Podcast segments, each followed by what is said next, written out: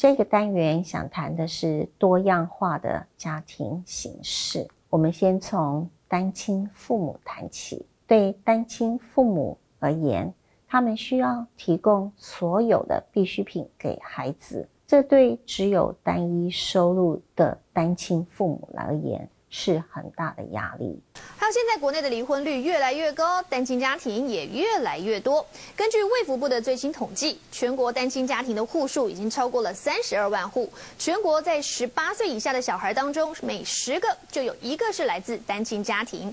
其中呢，单亲爸爸会比单亲妈妈更在意外界的眼光，更需要大家多一点的体谅跟关怀。亲没有不对，只是另一种的生活方式。不过，单亲家长因为要身兼两种角色，长期也就容易处在一根蜡烛多头烧的状态。不仅是经济，单亲家庭要面对的问题比想象中的还要多，还要困难。但也都是因为孩子而努力撑过来。也是最主要、最大的原因，也是小孩子啊。小孩子是我最大的动力。嗯，回想这一路，对单亲来讲，工作和父母亲的角色，有的时候。是很具有挑战性跟困难度的。单亲母亲可能会因为没办法担任缺乏弹性以及长时间的工作，而没办法赚取到足够的薪资，负担足够的育婴费用。许多的单亲父母亲对于子女有着比较复杂的感情。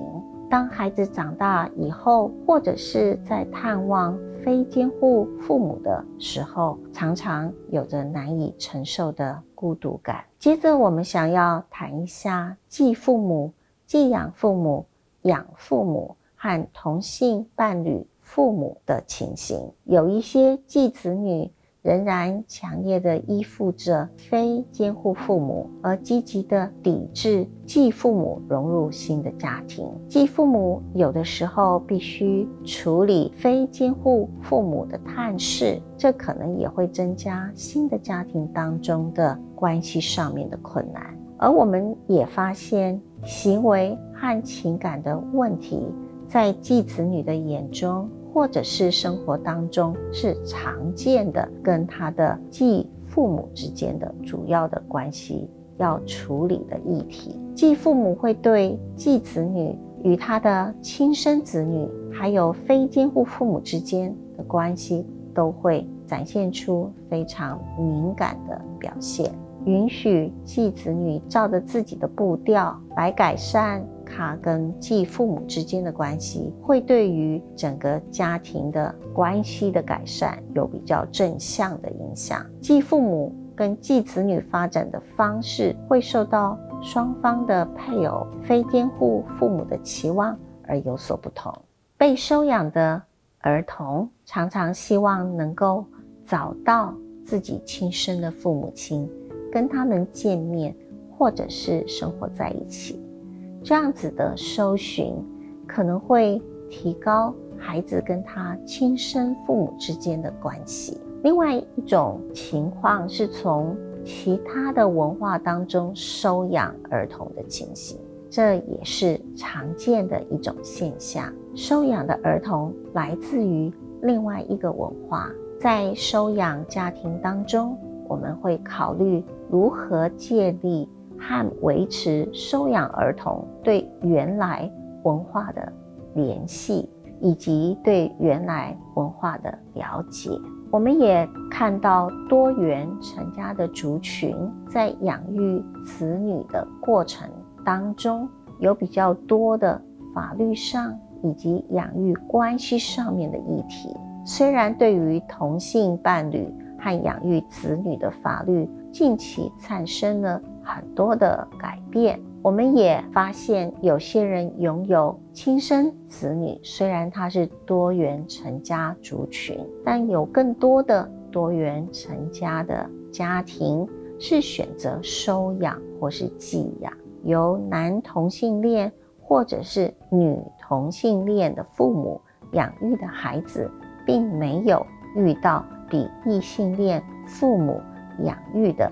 孩子有更多的问题，而且异性恋的父母的孩子也跟同性恋父母养育的孩子的心理健康的程度是没有差异的。由男同性恋或是是女同性恋父母养育的孩子，他的性别或者是性身份的认同，跟其他的问题与异性恋父母养育的孩子相比，也没有在发展上有任何其他的问题。女同性恋和异性恋的子女在行为上的认知发展表现是相同的。在非法药物的使用率或者是犯罪行为上面也是相同的。男同性恋或女同性恋的子女，可能比异性恋的子女更容易接受同性恋者。与异性恋父母的成年子女相比，同性恋的子女比较少有对同性恋恐惧的情形，对同性恋的负面的评价也比较少。接纳的程度比较高。男同性恋者特别用心在养育子女，以及在意自己是不是能够成为一个好父亲。他们努力用没有性别歧视、平等的态度来养育他们的孩子。同性恋的父母在养育子女上头，比异性恋家庭中的父亲在多元文化。家庭的议题上面更为平等。